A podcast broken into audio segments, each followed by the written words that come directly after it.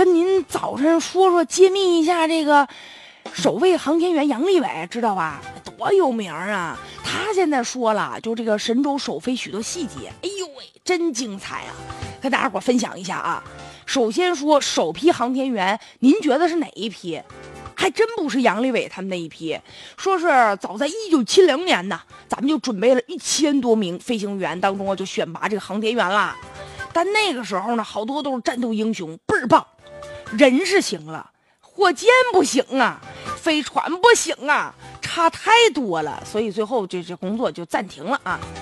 当然了，这航天员呢，日常生活不容易啊，你知道吗？人就是航天员住那公寓啊，平时都有士兵把守。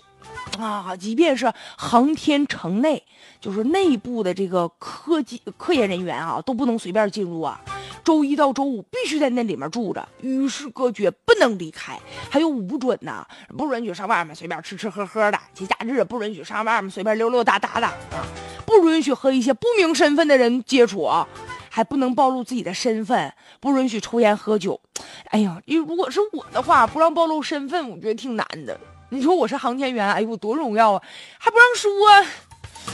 哎呀，关键是吃东西啊，规律这个也是要掌握的。比如一日三餐呢，吃的都是家常菜，但是什么没有鲍鱼、鱼翅之类的特殊的啊，讲究的是搭配。而且吧，就是咱们说这个战斗机的飞行员啊，就有人说呀，人家都是那个黄金堆起来的，你说得费多少人力物力吧？但是比起来。和战斗机飞行员比起来啊，航天员是啥堆起来的呢？那是黄金，这是钻石。还有一特有意思的事儿，说那个零三年呐，非典的时候，当时啊，就是有一个央视的一个主持人。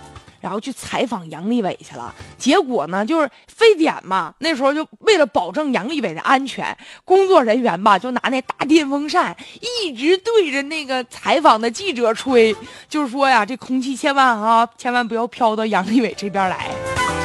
然后呢，当时这杨利伟也说，说他也第一次看到记者用大风扇吹着他，也觉得挺新鲜的。当然了，这都是对咱们航天员的保护嘛。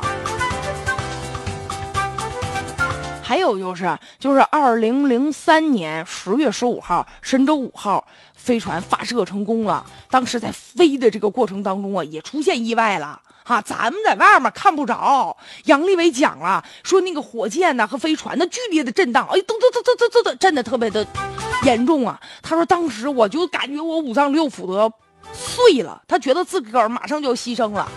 后来呢，也就二十六秒吧，慢慢的就减轻了，就没什么事儿了。啊，现在改进了，现在没关系了。像神七啊，在飞的时候，这航天员几乎感觉不到震动了。所以听他说完之后，咱才明白，就原来呀，我看这个航天员啊，这飞的时候吧，很多人这么说的，说，哎呀，你放心吧，说肯定能发射成功，不成功能直播吗？还有的人说，哎呀，你说那么多航天员，选谁不选谁呀？是不是选跟领导关系好那个呀？真不不是，看出来了吧？所以啊，这航天员呢也是要靠实力的。我说什么来着？在职场啊，你确实要凭实力说话。而且呢，就每一次这个航天员在飞行的过程当中，都有可能会发生意外。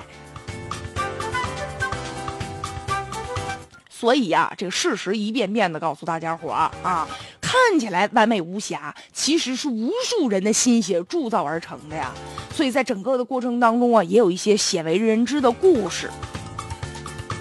当然了，航天员他们的梦想啊，也铸就了咱们的梦想了。每个人都有自己个儿的这个梦想和在职场的一些期待吧。